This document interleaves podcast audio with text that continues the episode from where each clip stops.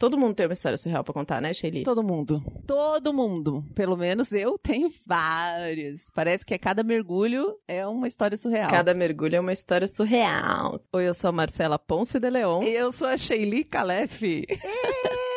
Ela voltou! Voltando! Você que não está vendo, está ouvindo, estou fazendo a dancinha do boneco do posto para saudar a volta da Sheili. Se você não sabe de onde ela está voltando, volta duas casinhas. Você aí no seu radinho escuta o episódio, o caso da sopa. E aí, Sheili? E eu estou comemorando com um salto mortal para trás. Pena que você não viu. Mas quem acompanha a gente ao vivo nas redes sociais, gravando na segunda-feira às nove da manhã, viu? Viu como eu já estou com muita destreza física? Nossa senhora, voltou a ser uma atleta. Nunca fui antes, né? Voltei a ser uma coisa que não fui, uma atleta. Sheili, o que eu quero saber de você, e quem tá do outro lado do radinho quer saber também, é se você se lembra como é que funciona esse podcast. Olha, até onde eu me lembro, pra mim, que tinha uma coisa de você pegar uma história surreal que você viveu, que é uma história assim, que as pessoas não vão acreditar, porque fica muito complicada, muito esquisita, muito muito impossível de ter acontecido. Aí você pega o e-mail bfsurreais@gmail.com e põe a sua história ali. Se você quiser mandar um áudio, pode mandar um áudio. Se você quiser mandar um texto, pode mandar um texto. Se você quiser mandar um vídeo, pode mandar um vídeo. Manda como você quiser, que é você que escolhe que a história é sua mesmo. e aí você envia pra lá essa história que aconteceu com você. Se você for mulher também, né? Que elas contam a história de mulher. Ah, É isso. Ah, poxa, até que você não se esqueceu de nada. De nada. Mas qual tipo de história? Acho que isso não ficou muito claro. Olha, a palavra surreal. História surreal. Uma história que tenha acontecido com você e que você até hoje não consegue acreditar. Que conflita com a realidade, que parece não estar embasada em fatos reais. Isso é uma história surreal. Podem mandar a definição de vocês de histórias surreais, por favor, pra gente pelas nossas redes sociais, que eu quero saber. O que, que é uma história surreal, na sua opinião? E você que está com o ouvido coladinho aí no radinho nesta quinta-feira de julho, a última quinta-feira de julho de 2020, prepare-se, porque os seus pedidos foram atendidos. Dia 8 de agosto, nós completamos quatro anos de existência. Sim, esse podcast fofinho, quentinho, gostosinho, ter quatro anos. E o que vai acontecer? A partir de sábado, sim, daqui a dois dias, no dia 1 de agosto, nós teremos, baseado em fatos reais, todos os dias. Sim, você não ouviu errado. Todos os dias. Serão 31 dias de casos surreais. A gente que lute. Então, prepare seu radinho, esteja com a gente ao vivo lá no nosso Instagram todos os dias às 9 horas da manhã para ver se a gente vai dar conta desse agosto surreal, não é, Sheiri? Exatamente. E isso é uma homenagem ao ano de 2020. né? Que ele conseguiu ser o ano mais surreal até agora. Sim. Não sei se o da sua vida, mas o da minha, com, Com certeza. certeza. Nós só estamos aqui por sua causa, por causa das nossas heroínas e porque nós temos apoiadores fenomenais que fazem com que a gente chegue no seu radinho toda semana. E são eles: Amanda Franco, Amanda Magalhães, Ana Clara Sochak, Ana Terra, Arthur Peixe, Bruno Kimura, Desenvolvimento Artístico, Fernanda Galdino, Gabriel Barreiros, Gabriela Coelho, Hugo Ballarini, Juliana Marques, Kemely Weiss, Luísa Achê, Marta Batilli, Max Nunes, Melissa Costa, Michele Menegari, Pablo Vasques, Pietro Moreira. Rodolfo Souza. E Samara Cris Marques. Se você quiser entrar para esse time, é só entrar no nosso site bfsurreais.com.br barra contribua e a gente vai levando esta voz de várias mulheres para casinha de todo mundo. A gente vai se conectar. E se você quiser ficar mais conectado com a gente, procura lá qual que é o plano que tem direito ao acesso ao nosso grupo exclusivo do Telegrams. Vamos pro caso da semana, Sheiri? Baseado em fatos surreais. Histórias de mulheres como nós. compartilhadas com empatia, intimidade e leveza. onde o assunto é a vida. E o detalhe Surreal. Eu tinha acabado de completar 18 anos, tinha me formado no ensino médio, né? E tava procurando emprego. Tinha começado um curso técnico de contabilidade. Hum, Mas nessa época, o interessante é que eu tinha acabado um namoro. hum. E era um namoro que eu tava gostando muito do cara, assim. Ele era muito legal, a gente se dava bem. E ele só terminou porque ele achava que a gente era muito novo e precisava aproveitar a vida. Era o primeiro namoro? Primeiro namorado, assim? Ou não? Era o primeiro namorado sério que eu tive, que eu chamei de namoro mesmo. Antes tinha tido coisadinhas. Coisinhas, mas não era namoro, assim. Esse foi namoro mesmo. E hoje eu até entendo que realmente isso foi bom, porque a gente era muito Uhum. novo mesmo, né? Eu com todos aqueles sonhos, já planejando o futuro, a vida, o casamento, os filhos, sabe? Aquelas coisas. Sei, sei. Só que eu tava numa fossa daquelas, assim, carente. Hum. Porque ele era carinhoso, trabalhador, inteligente, sabe? Aquele cara, eu ficava pensando, eu nunca mais vou arrumar um cara assim. A gente sempre Ninguém pensa isso, né? Quando termina um relacionamento. É. Principalmente quando é um dos primeiros, assim. E eu achava impossível, impossível achar um cara como aquele. Então eu tava naquela bad vibes, assim.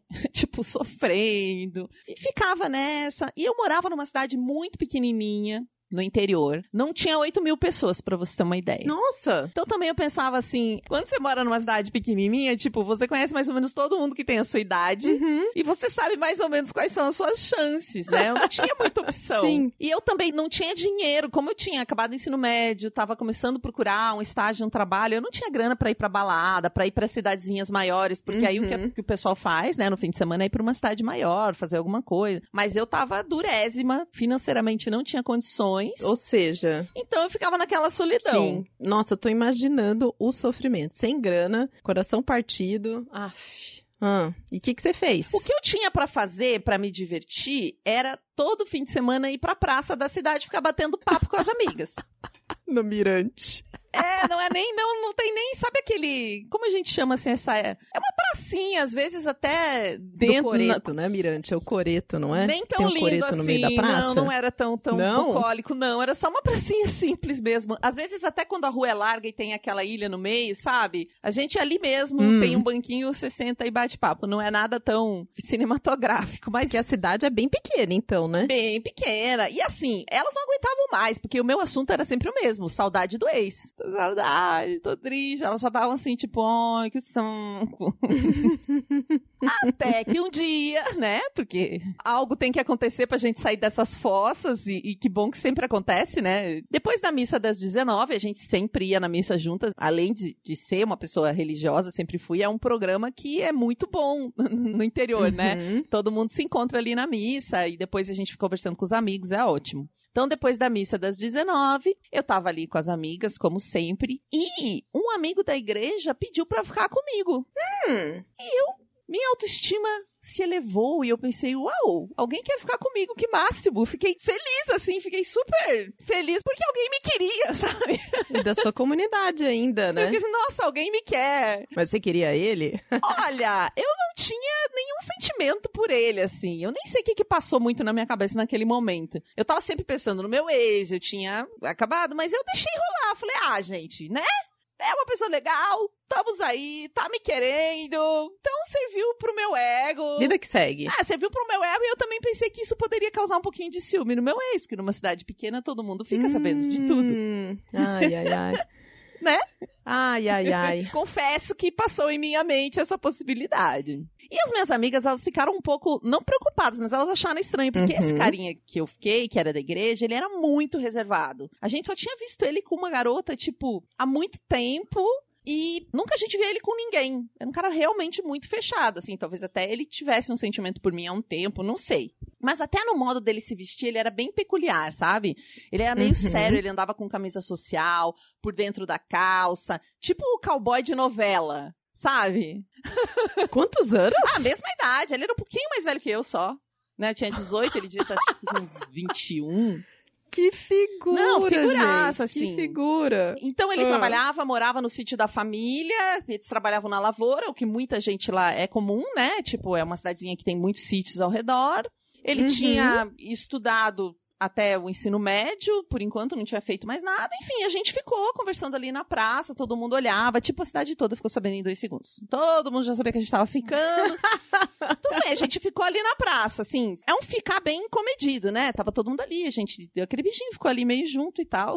Os 8 mil habitantes já estavam Uhum. sabendo. Aí a gente foi se falando no longo da semana e marcamos um encontro numa quinta-feira, depois da reunião do grupo da igreja, que tem o grupo de jovens da igreja, que todo mundo Hum. participa. E o irmão dele estava junto nesse dia. E quando a reunião terminou, nós fomos pro carro dele para poder finalmente dar uns beijinhos só nós dois. Porque sempre tinha alguém junto, né? Tinha as amigas, aí tinha o pessoal do Uhum. grupo da igreja. Uhum. Aí o irmão dele, muito bacana, pegou e foi dar uma volta. Falou: Ah, eu vou dar uma passeadinha pra deixar a gente junto. Espertinho esse irmão, espertinho, espertinho. Muito, muito fofo, né?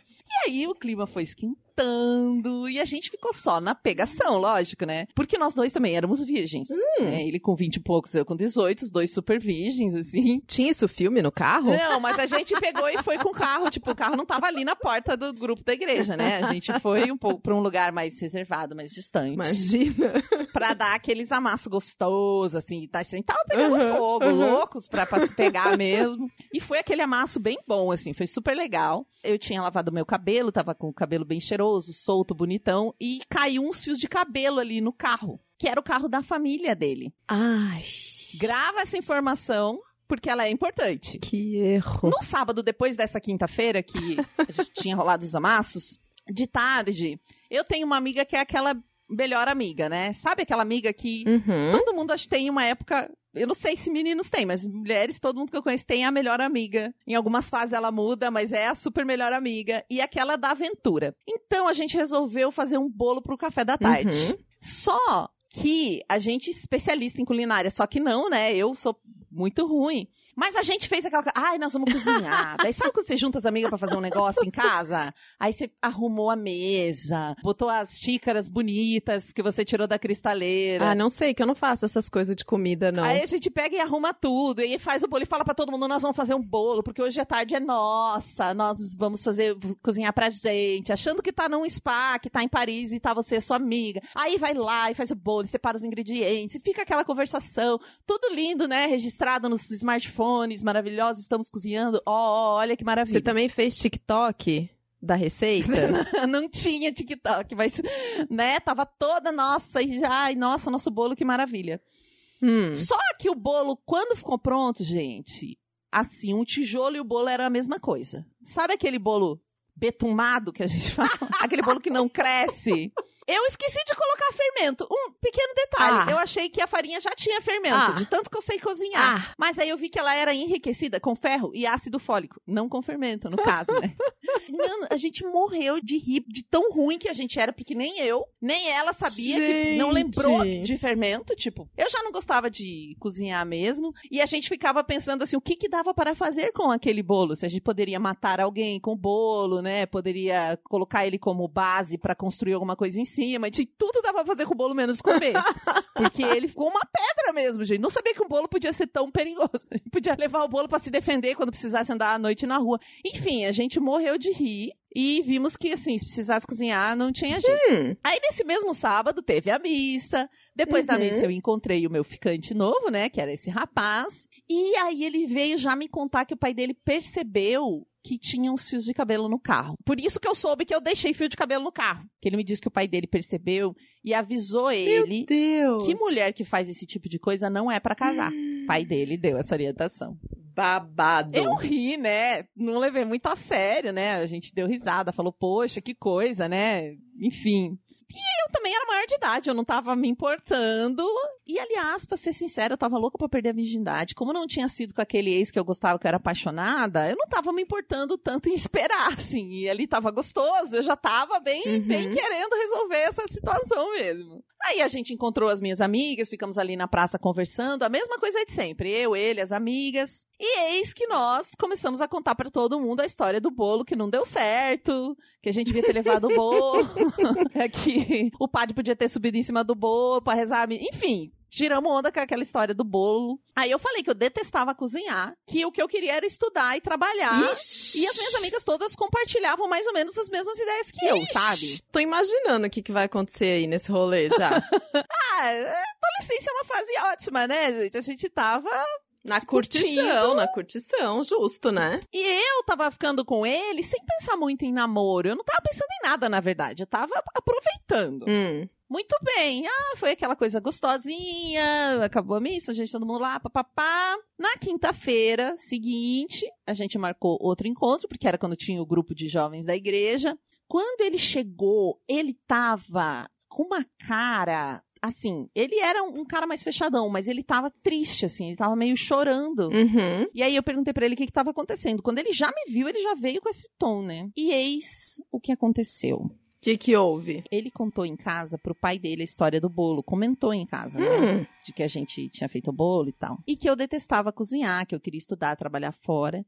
E o pai dele obrigou ele a terminar comigo. Porque ele precisava de uma esposa que fosse trabalhar na lavoura e ajudar em casa, como a mãe dele fazia. Como assim? Trabalhar na lavoura? Ele falou isso mesmo? Sim, o pai dele falou pra ele que o que ele precisava era de uma mulher que soubesse cozinhar e quisesse trabalhar na lavoura, que era os negócios da família deles, né? Uhum. Ele me falou aquilo e ele chorava, porque ele não queria terminar. Ele gostava muito de mim, né? Tava tudo muito bom, do jeito que tava bom pra mim, tava bom pra ele. Mas ele é muito obediente ao pai, sabe? Ele era Hum. muito obediente à família. E na hora eu também fiquei super triste, assim, ali junto com ele. Mas era isso, ele terminou comigo. Mas ele te falou o motivo?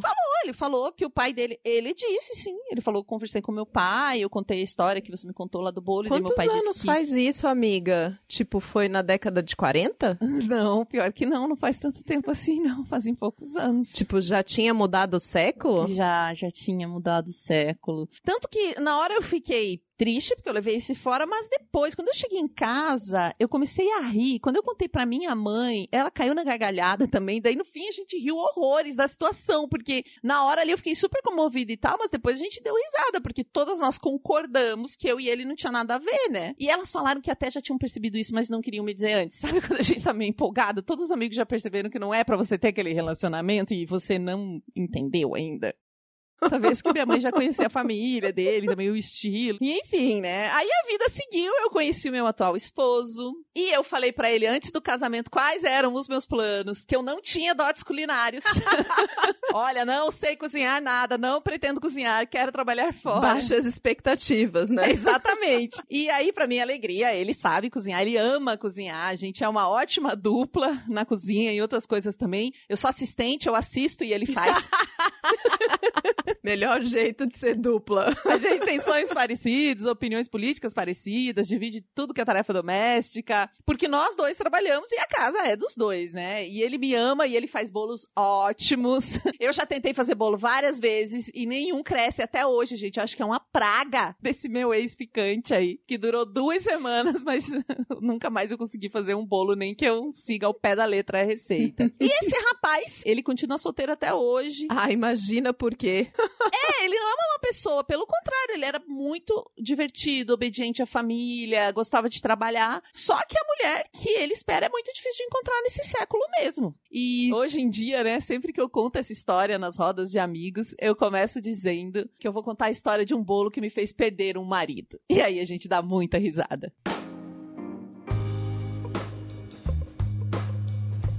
Poxa, Eli, Bonitinha, né? assim, eu não queria ser maldosa, mas Ah, óbvio que ele vai ficar solteiro, né? Porque a expectativa dele com a realidade que ele vive tá completamente desalinhada, né? Que mulher é essa hoje, assim? Não que mulheres não possam ter dotes culinários, porque ao contrário do que eu disse, eu tenho alguns dotes culinários. Ah, a Marcela é toda de fazer as coisas. É muito difícil, né? Porque às vezes a gente. Nós estamos morando em São Paulo, né, Má? Eu vim de Pato Branco, que tem 80 mil habitantes, no interior do Paraná. Eu vim de Juiz de Fora, que é um pouco maior, mas é cidade do interior também. É, mas eu tenho parentes em cidades muito menores, assim. Então, às vezes a gente acha que esse pensamento ele é comum porque a gente tá aqui, né, consome um monte de conteúdo sobre isso, mas eu acho que é bem comum em alguns lugares esse tipo de expectativa, sabe? Uhum. que a mulher seja realmente uma assistente doméstica. E que isso recaia sobre ela. É muito triste, né? Porque você vê, pelo que dá pra entender, ele não concordava com a família. Isso é um peso pro homem também. Ele não concordava, mas ele era obediente ao pai, porque aprendeu, porque era uma família bastante religiosa. Então eu tenho que ser obediente para além da minha felicidade, da minha alegria, de viver as coisas que eu acredito, né? Eu ia comentar exatamente sobre esse ponto, assim, porque essa é uma das coisas que eu converso muito com os meus filhos. Porque eu tenho uma menina de 17 e um menino de 15, né? E eles são muito obedientes também. E às vezes isso me preocupa,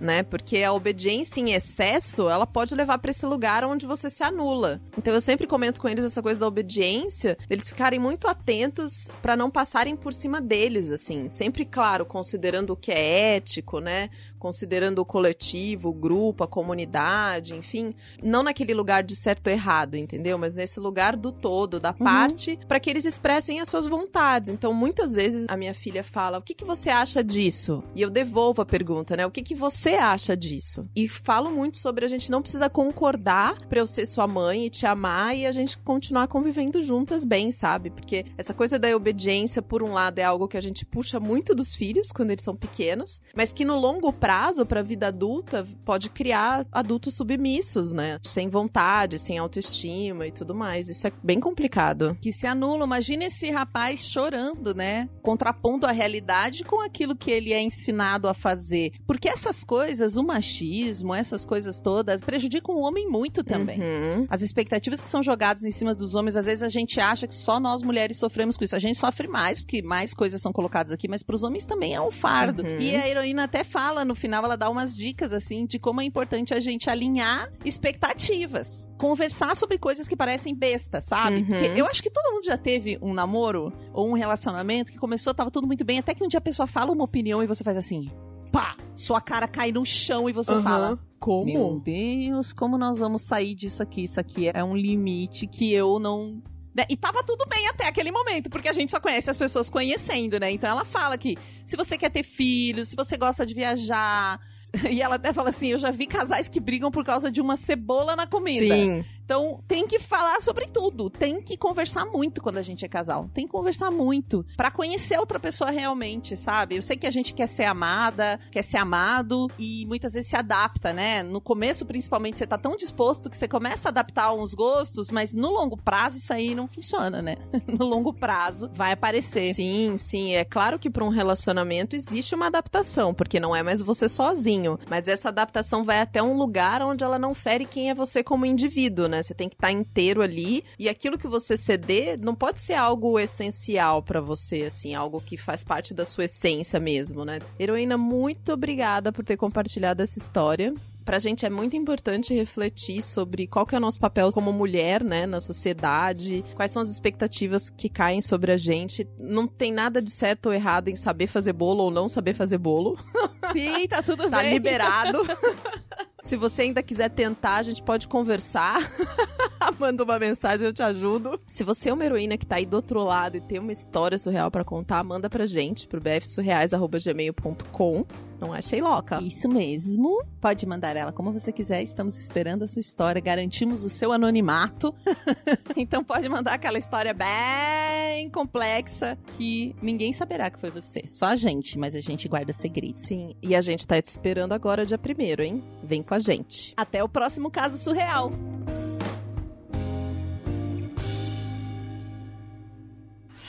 Esse podcast foi editado por Domênica Mendes.